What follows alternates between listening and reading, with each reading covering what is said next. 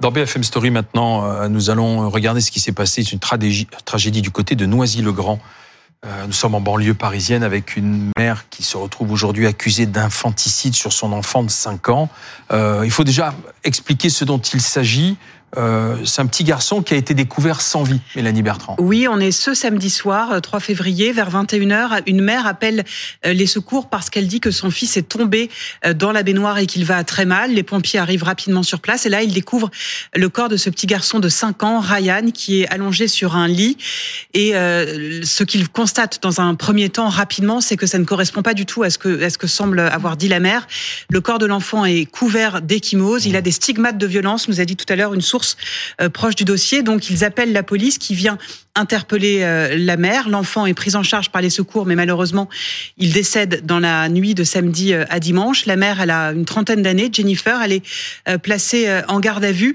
Et d'après nos premières informations, en tout cas au début des auditions, elle restait sur la piste d'un accident domestique en disant que si, si, son fils était tombé dans la baignoire. On va rester extrêmement prudent sur cette affaire parce que pour l'instant, la garde à vue, elle est toujours en cours et cette femme, elle est présumée innocente. Mais tout de même, il y a des soupçons qui éveillent évidemment euh, les policiers qui ouvrent une enquête euh, pour meurtre sur mineur euh, de moins de 15 ans. Ce que l'on sait, ce qui est important, c'est que cette femme, visiblement, elle vivait depuis quelque temps avec mmh. un, nouveau compagnon, quelqu'un qui, qui faisait des, allers-retours mmh. à son logement et que cet homme est activement recherché. On ne sait pas s'il était présent dans l'appartement au moment de ce drame. En tout cas, les enquêteurs mmh. aimeraient évidemment l'entendre au plus vite. Ah, justement, nous allons à Noisy-le-Grand retrouver David Dunal pour BFM TV parce que vous avez pu recueillir des témoignages, entendre les gens parler, et c'est bel et bien du compagnon. Il y a l'émotion, bien sûr, mais c'est bel et bien du compagnon dont on parle beaucoup, David.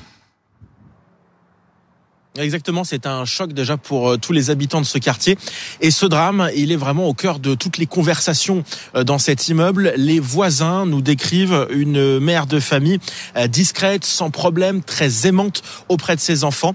Mais ces mêmes voisins, ils nous disent que le comportement, l'attitude de cette mère de famille a changé depuis quelques mois, depuis qu'elle fréquentait ce nouvel homme. Écoutez ses voisins au micro de Nicolas de Roussy.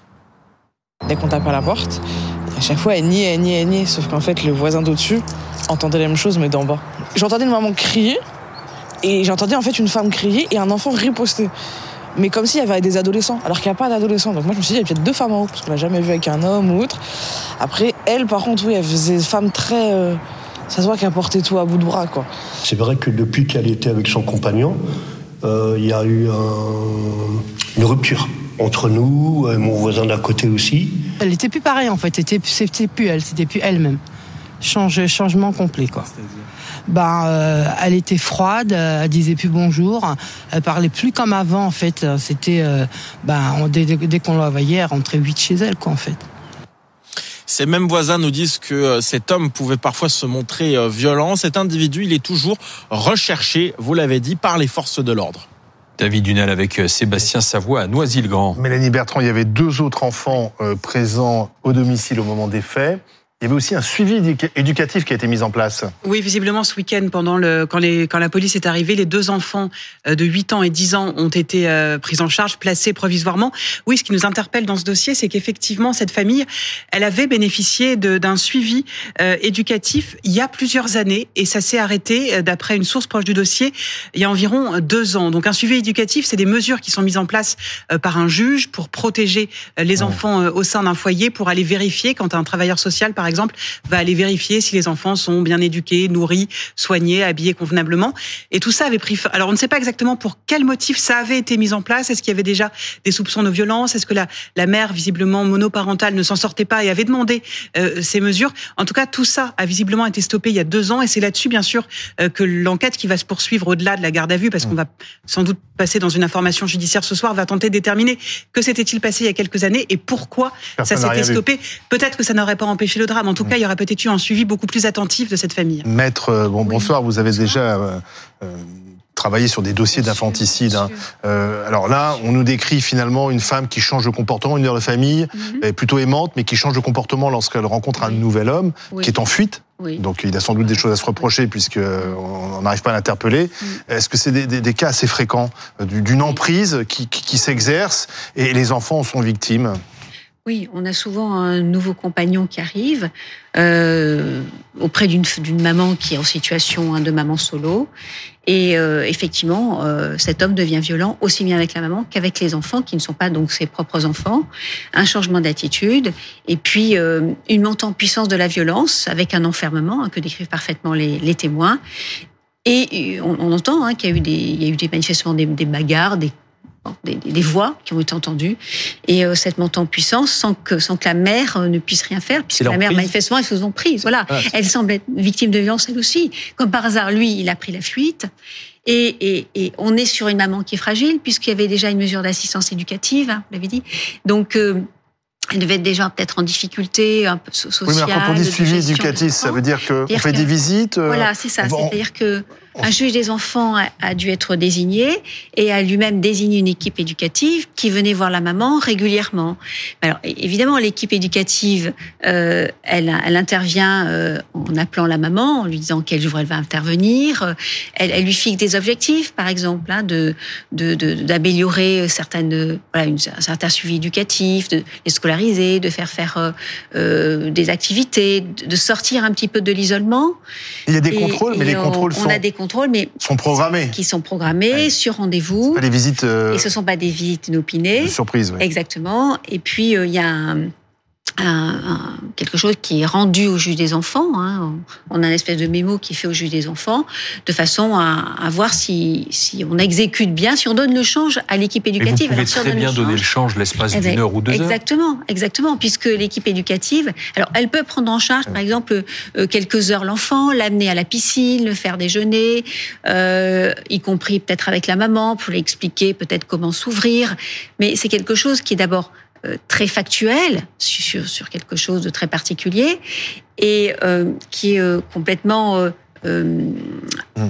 bah, qui, qui, qui, qui est pas comme ça, qui arrive pas. Est-ce que, est-ce que dans le cadre de ces visites ou de ces contrôles, on a le droit de, de, soulever les vêtements de l'enfant et de regarder si, Très peu, exactement. Si ça se le passe problème. quelque chose ou pas? Ça le problème, c'est que euh, l'éducateur qui arrive euh, ne va pas déshabiller l'enfant et, et, faire un état des lieux.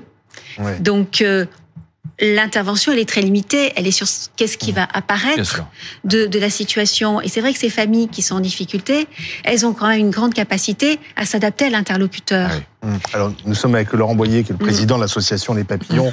Euh, bon, bonsoir. Il y a aussi Bonsoir. ce que disent les voisins. Certains voisins ont entendu oui. du bruit. Alors j'imagine qu'ils doivent eux-mêmes culpabiliser et se dire on aurait peut-être dû prévenir quelqu'un, intervenir. C'est toujours très compliqué. Que, que peut faire la société dans, dans ce cas précis?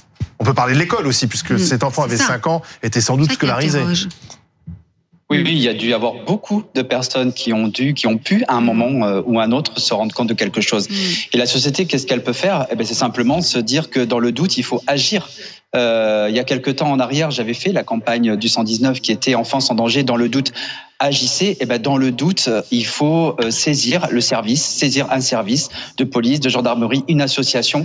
Mais on peut pas vivre avec ce doute parce qu'aujourd'hui, vous le dites vous-même, ces voisins qui ont eu ce doute euh, et qui n'ont pas voulu s'en mêler parce qu'on dit toujours que ça ne nous regarde pas et puis ça se trouve je me trompe et ça se trouve c'est pas ça. Mmh. Et ben aujourd'hui, ces voisins, ils ont peut-être sans doute du mal à se regarder dans le miroir parce que s'ils avaient osé oser ne pas avoir de doute, en tout cas oser dire quelque chose à quelqu'un, ben peut-être que euh, cet enfant serait pas mort aujourd'hui, on ne sait pas. Mais euh, la société, il faut simplement qu'elle se dise que euh, face à une supposée violence faite à un enfant, c'est l'histoire de tout le monde. Ça doit être notre histoire. Mmh. On doit, on doit saisir une association, Mais, un service de police. On doit dire. Monsieur Boyer, est-ce qu'il y a des, des carences aujourd'hui euh, quand on dit qu'il y a un suivi éducatif? Oui, bah, la première des carences, c'est euh, cette obligation que, que, les services sociaux ont de prévenir la famille de leur visite, etc. Euh, on, on, on l'a vu notamment avec l'histoire de la petite Marina Sabatier. Mmh. C'est euh, la somme de toutes les carences. Elle était elle aussi suivie. Elle était, euh, elle avait été vue par les gendarmes, etc. Et pourtant, elle est morte, tuée par ses parents. Euh, donc, euh, je pense que tant qu'on continuera à prévenir les parents, euh, tant qu'on continuera à aller voir les parents dans un cadre tout à fait policé, sans avoir justement ce droit euh, de venir avec un médecin qui va à l'improviste soulever les vêtements de l'enfant, faire un examen médical à l'improviste, eh ben on en sera à, toujours se poser des questions, se disant mais qu'est-ce qu'on peut faire alors que visiblement il n'y a pas un suivi éducatif pour rien. Il y a forcément eu un point de départ qui a entraîné un suivi éducatif. Donc il y a forcément déjà eu une alerte. Elle s'est arrêtée parce que bah, forcément quand on prévient la famille famille euh, de nos visites, et ben forcément tout va bien. Alors, une question de Mélanie Bertrand. Oui, vous parlez euh, à juste titre des, des voisins, de l'entourage. On peut supposer que cet enfant de 5 ans, il était également euh, scolarisé. Euh, récemment, deux directeurs d'école ont été mis en examen dans l'affaire de la petite Lisa qui est décédée à Évreux pour non-dénonciation de maltraitance. Quel, comment sont formés les professeurs, les directeurs et est-ce qu'ils le sont suffisamment à vos yeux sur ces questions-là de maltraitance? Malheureusement, et on a souvent, nous, on dépose des boîtes aux lettres papillons dans les écoles, donc on, est souvent en contact avec les enseignants et les directrices, directeurs d'école. Non, ils sont pas suffisamment formés, et puis comme ils le disent eux-mêmes, ils ont 30, euh, 35 enfants devant eux, ils n'ont pas forcément toujours le temps de détecter le signal de maltraitance que va envoyer l'enfant. Euh, donc, ils n'ont pas cette formation malgré tout ce qu'on peut entendre. Et ils sont très preneurs justement de cette formation. Mais autant tout se passe dans l'école et tout doit se passer dans l'école, mais on peut pas tout demander à l'école. Il y a des acteurs qui doivent pouvoir rentrer dans l'école pour pouvoir justement faire en sorte qu'on puisse détecter ces signaux de maltraitance qu'envoie l'enfant lorsqu'il est victime de, de quelque chose. Aujourd'hui, c'est malheureusement encore le, le, le, pas de vague qui domine, pas d'histoire. Ouais, bien sûr. Bien sûr que c'est le pas de vague. Et d'ailleurs, c'est le même pas de vague qui domine chez les voisins. C'est de dire, euh, sûrement, de se dire, oh, bah, ça ne nous regarde pas, ou, ou euh, voilà, moi, j'aimerais pas qu'on vienne faire, voilà, j'aimerais pas qu'on vienne faire, faire ça chez moi. Donc, oui, c'est le pas de vague qui prédomine. Mais à force de pas de vague, bah, des enfants meurent. Et on en a encore euh, un exemple aujourd'hui, triste. Mm. Euh, dans, dans, ce cas-là, parce qu'il y a deux autres enfants, mm. ils vont être immédiatement séparés de la mère ou on... ah, Les enfants vont être placés et rester placés euh, bah, le temps de l'instruction, de l'information. Ont-ils de la famille? N'ont-ils pas de la famille? Mais il est évident que là, les enfants vont être placés et, et, et d'ailleurs placés et interrogés. Oui, parce, qu'il y a que un des enfants à 10 ans, il a sans doute été témoin, il a des choses sans doute à raconter. Été violé. Y a-t-il eu des violences habituelles? Et c'est souvent le cas, c'est-à-dire récurrentes sur plusieurs semaines, sur plusieurs jours. Ou s'agit-il des coups, vraiment des coups à la faveur euh, d'une scène de violence. Euh, manifestement, les choses sont allées très vite puisque cet homme était depuis peu de temps dans la femme avec cette femme et, et personne n'avait euh, avait des alertes, mais de la part des voisins, l'école n'avait rien constaté. Donc, les choses semblent être montées en puissance de façon assez récente. Oui, ça. Non, un mot sur les voisins, parce que c'est quelque chose de très important. Il y a eu l'affaire Tony à Reims, un petit garçon de 3 ans, battu, à mère, battu à mort par son beau-père. Lui a été condamné à 20 ans de prison, sa mère à 5 mm. ans. Mais il y a aussi un voisin qui a été euh, poursuivi dans ce dossier parce que justement, il avait tout entendu les cris de l'enfant, il n'avait pas dénoncé. Il y a eu, je vous passe les détails, mais il y a eu un long épisode judiciaire parce mm. qu'il a fait appel, il y a eu mm. euh, tout un, un débat judiciaire là-dessus. Au final, il a été jugé coupable, mais dispensé de peine.